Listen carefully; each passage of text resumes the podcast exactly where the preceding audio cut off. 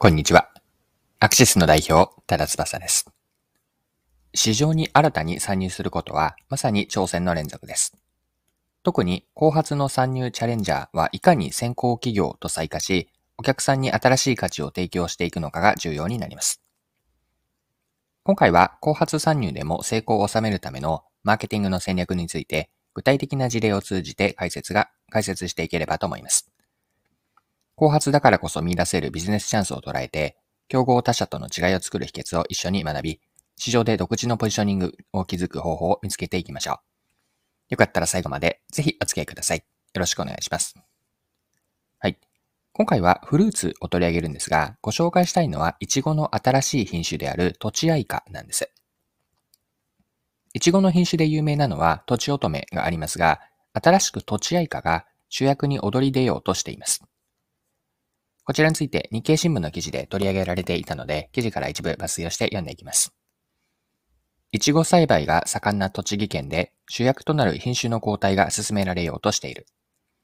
スーパーでよく見かけるとちおとめに代わり、県や農協がメインにしようとしているのがとちあいか。2027年までに栽培面積の割合を逆転させることを目指している。はい。こちらが日経の2023年2月20日の記事からの引用でした。とちおとめと、まあ、とちあいか、新しくとちあいかが出てきていると。この違いについて見ていきたいんですが、続けて記事から読んでいきます。品種と栽培効率の両面で2つの品種を比べてみよう。糖度に大きな違いはない。ただし、とちあいかの方が酸味が少なく、甘さがより際立つ。甘いイチゴを求める消費者の好みに合わせる点では、とちあいかに軍配が上がる。一株につく果実の果実の数は土地合価が若干少ない。栽培効率が低そうに感じるかもしれないが、実は逆。果実は土地合価の方が大きいため、同じ面積で収穫できる重さは標準で約3割多くなる。この特徴は大きめのイチゴを食べたい消費者の好みに合うだけではなく、農家にもメリットが大きい。イチゴは1パックの重さで売価が決まることが多いので、収穫してパックに詰める手間が少なくなるからだ。病気に強い点も農家には恩恵だ。土地乙女は生育不良の原因となる硫黄病に弱い難点があった。土地愛花はこの病気に耐性があり、生産効率性が向上する。はい、以上が記事です。今の2つの比較において、ポイントを整理すると、土地愛花の方が酸味が少なく甘みが強い、甘みが強いと。また収穫量が多いということもあるし、農家にとっては手間が少ないと。また病気への耐性が強いというのも特徴でした。よって農家へのメリットが、農家へのメリットというのは栽培がしやすく収穫率からの利益率がいいことであると。また消費者のメリットとしては、土地乙女と同じくらいの価格で甘みが強いイチゴが食べられるというのが土地愛花の特徴になります。はい。では、ここまでが今回の前半のパートにあたるんですが、後半ではこの土地栄華の事例から学べることについて掘り下げていきましょう。市場に新しく参入する際には、後発参入チャレンジャーとして成功するための戦略が求められます。後発としてのチャレンジャーがどのように競争相手と再化をし、比較優位を築くことができるのか、この点掘り下げていきましょう。後発で市場に参入するプレイヤーが成功するためには、先行企業がまだ取り組んでいない分野で違いを作り、再化を狙うことが重要です。一番手ではないからこそのアドバンテージを活かすわけなんですよね。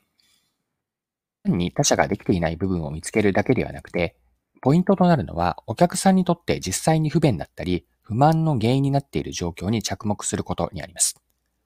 ここにですね、後発参入チャレンジャーの勝ち筋があるんです。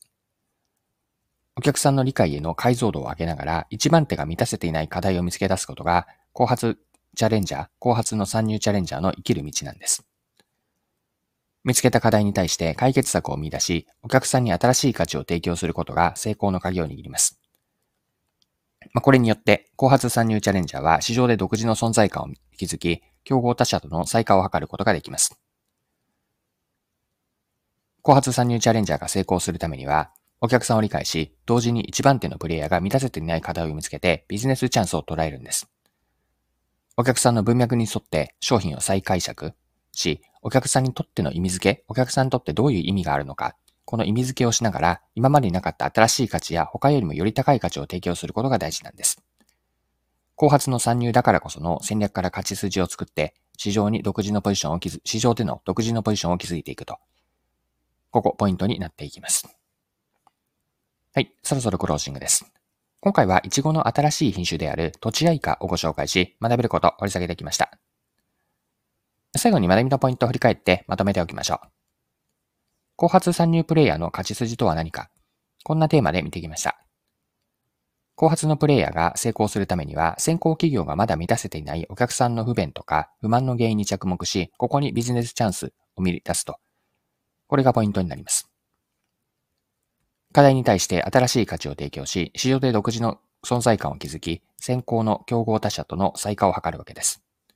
この時にお客さんの理解を深めながら、課題発見から独自の価値を作ること、ここに先行に対しての後発参入プレイヤーの勝ち筋があります。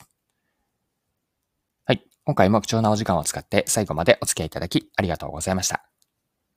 それでは今日も素敵な一日にしていきましょう。